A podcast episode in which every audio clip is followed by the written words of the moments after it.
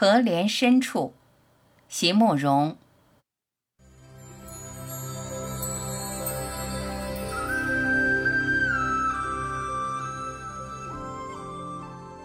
有那么多事逼在眼前，有那么多工作要做的我，却差不多花了整个早上的时间来看一朵荷花。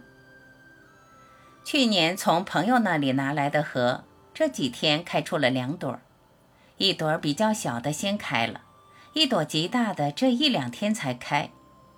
莲叶甜甜，红荷出水，迎风有香气。小小的院落竟然古意盎然，芬芳有致起来。涉江采芙蓉的时代，荷叶与荷花应该就是这个模样了吧？荷真是我的乡愁，对一个古远的时代与古远的爱情的乡愁。那样单纯厚实的造型，却给我以那样动心的感受，只觉得它的每一根线条、每一片色彩都是有渊源、有来处的。不知道是看多了书中的荷，还是在古远的日子里曾多次涉江采芙蓉，总有一个很奇怪的感觉，总觉得荷花是一个似曾相识的友人，并且在初识的那一次就是一见倾心，不忍离去。就这样过了几千年。月色，父亲今年七十。我在长途电话里向他说：“我想把六月份在历史博物馆国家画廊的个展献给他，算是向他祝寿的贺礼。”父亲在电话那端笑了起来，也不知道是高兴呢，还是觉得我很可笑。从小在姊妹里面，我就尝试那个可笑的角色，功课没有他们好，长得没有他们好，偏偏又总希望爸妈能多疼爱我一点。因而就常常会做出很多笨拙的可笑的事来。可是所有的一切的努力，也不过只是为了想博得父母欢心和了解的一笑而已。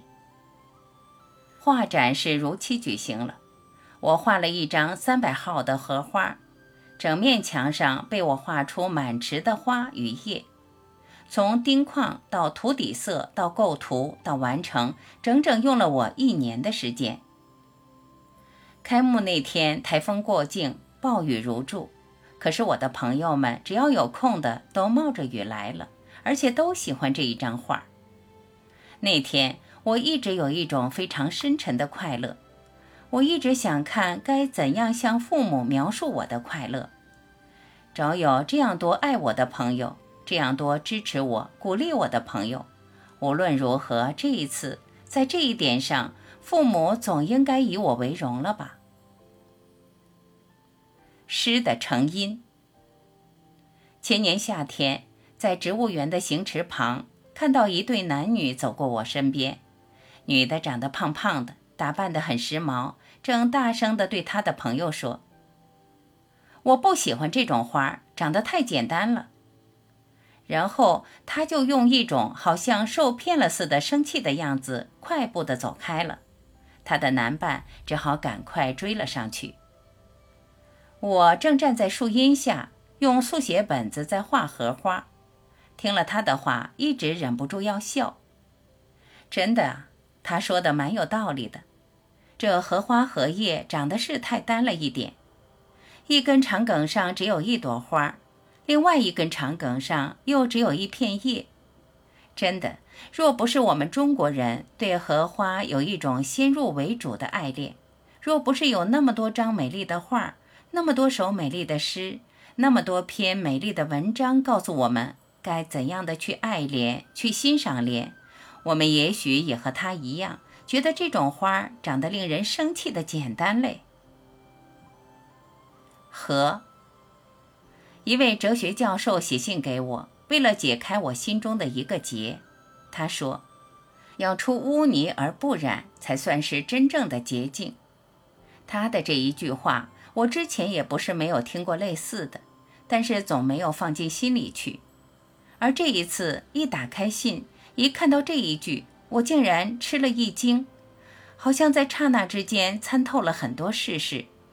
所以佛手上总是拈着一朵。佛身下也总是以莲为座，一定是有所指的吧？他的话才让我明白了莲的本质，爱的本质。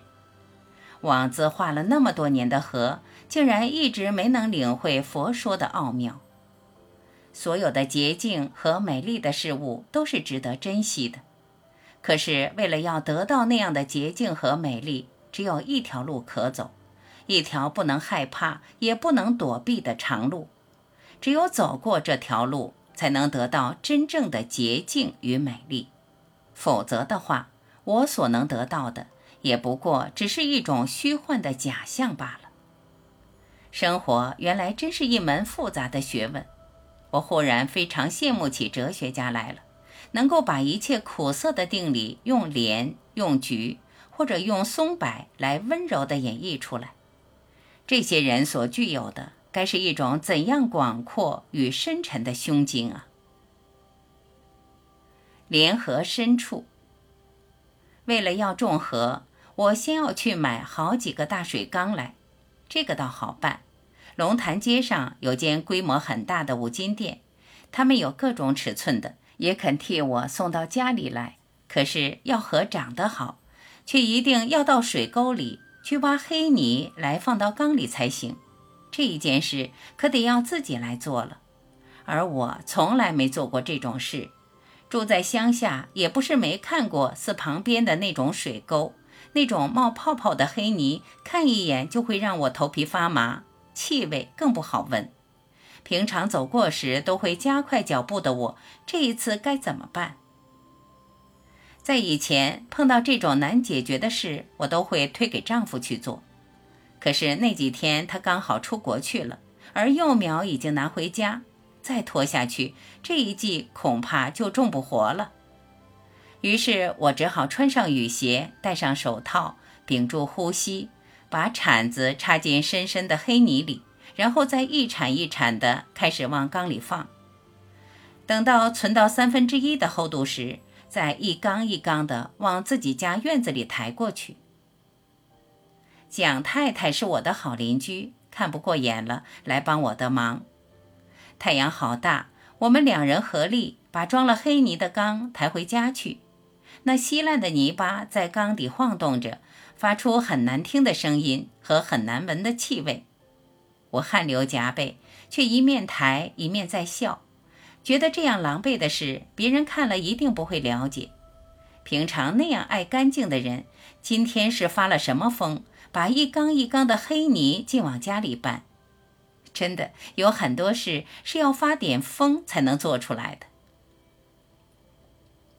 从民国五十五年二月开始，十几年来。我开了十一次个人画展，参加了更多次的联展。每次展览会开幕那天，我都会好好打扮一下，兴高采烈地去会场。会场里总是会有花、有茶、有我的朋友。可是去年，我到高雄和一位友人联展，在同样气氛的开幕茶会里，却因为一位观众的一句无心的话而觉得非常的悲伤了。他那句话倒是很诚恳的。他说：“你的生活真令人羡慕，轻松又潇洒，像你画的荷花一样。”在他说这话的时候，画展会场正摆满了花，我们手上各拿着一杯冰冽的饮料。我穿着一件纯白的丝质的衬衫，灰紫的长蓬裙上缀着好多条同色的蕾丝花边，斜斜地坐在会场正中的大沙发上。我不知道当时我微笑地回答了他一些什么，大概总是一句很有礼貌的话吧。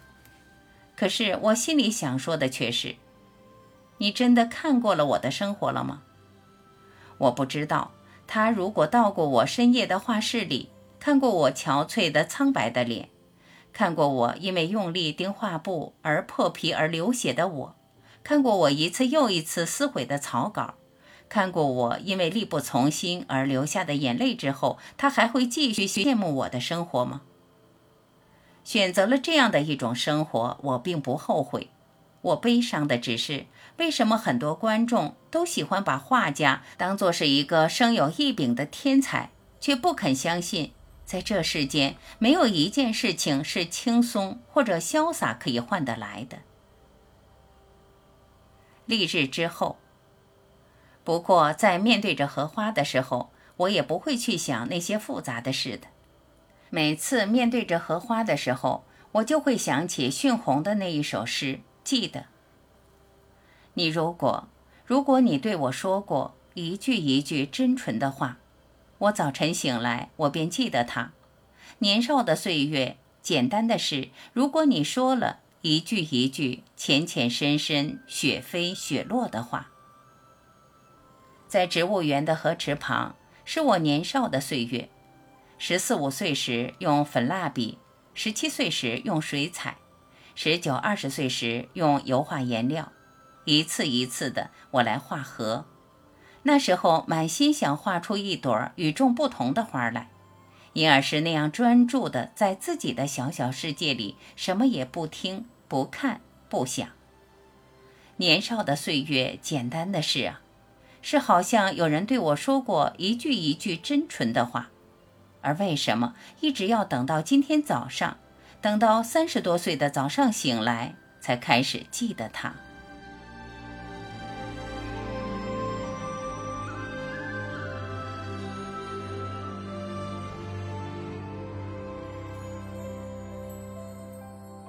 感谢聆听，我是晚琪，再会。